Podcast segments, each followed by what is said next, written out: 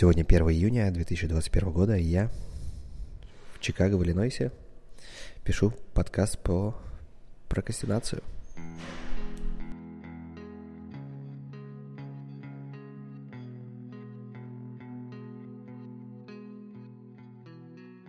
Я нашел такое укромное место, потому что это как раз часть э, прокрастинации, когда ты пытаешься рационализировать и думаешь, блин, там в номере я не могу писать, потому что мне не позволяет там одна дело, потом где-то еще я не могу писать, потому что там будет шумно, еще что такое.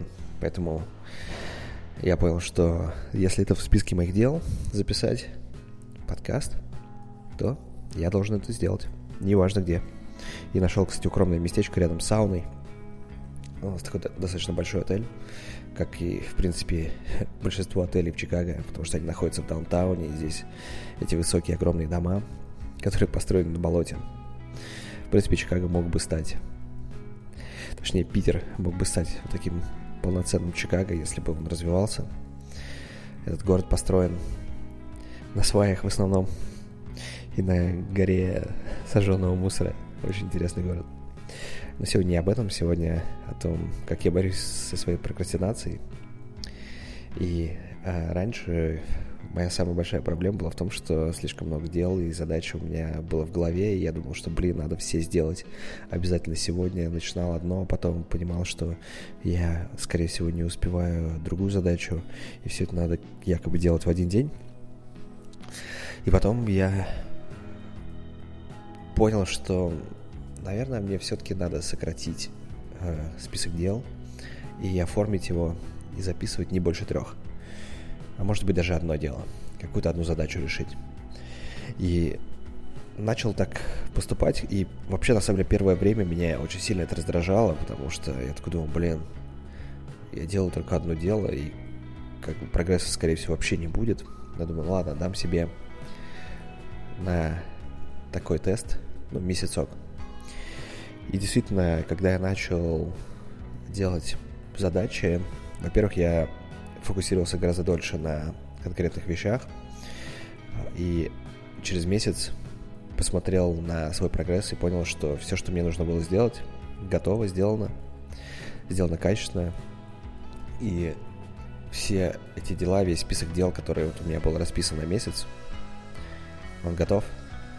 И меня это очень сильно впечатлило, потому что я раньше думал, что я ничего не успеваю. Я смотрел на решение одной задачи и, и потом на список всех остальных дел, думал, блин, я никогда это не сделаю за месяц. А потом оказалось, что все с точностью наоборот.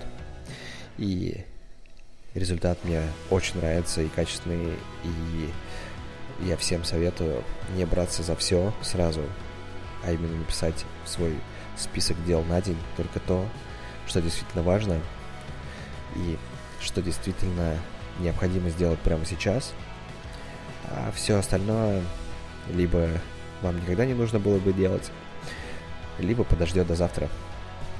А до этого я просто думал, что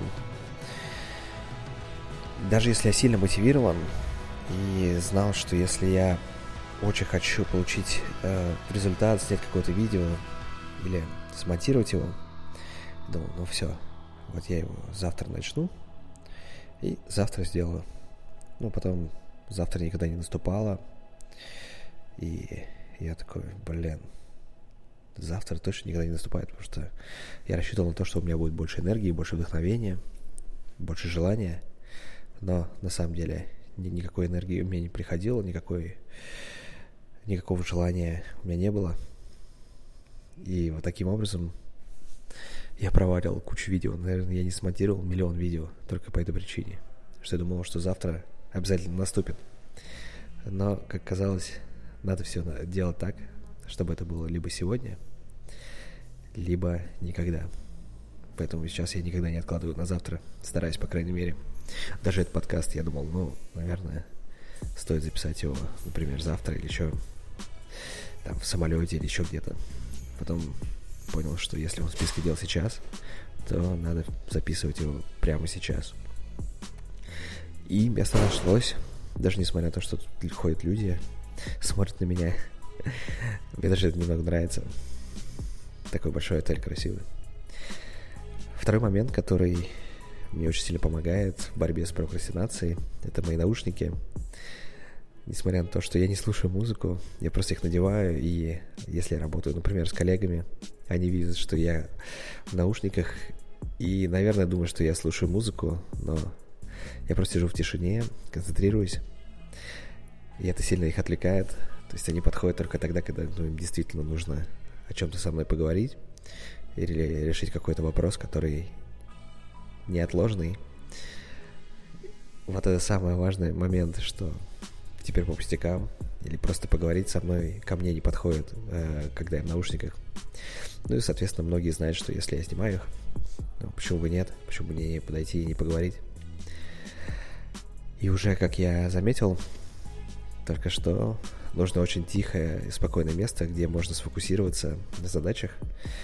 Поэтому я стараюсь избегать э, часто, особенно когда это какая-то сложная задача или какой сложный э, рабочий процесс, избегать шумных мест. И сейчас это мне очень сильно способствует, потому что я могу работать дома, и там как раз у меня среди дня такая тишина.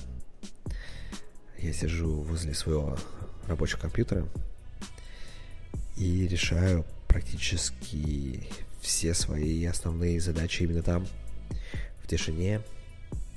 Это очень сильно помогает сфокусироваться. И вот такими простыми способами, да, буквально тремя вещами, я очень сильно поменял свое рабочее состояние.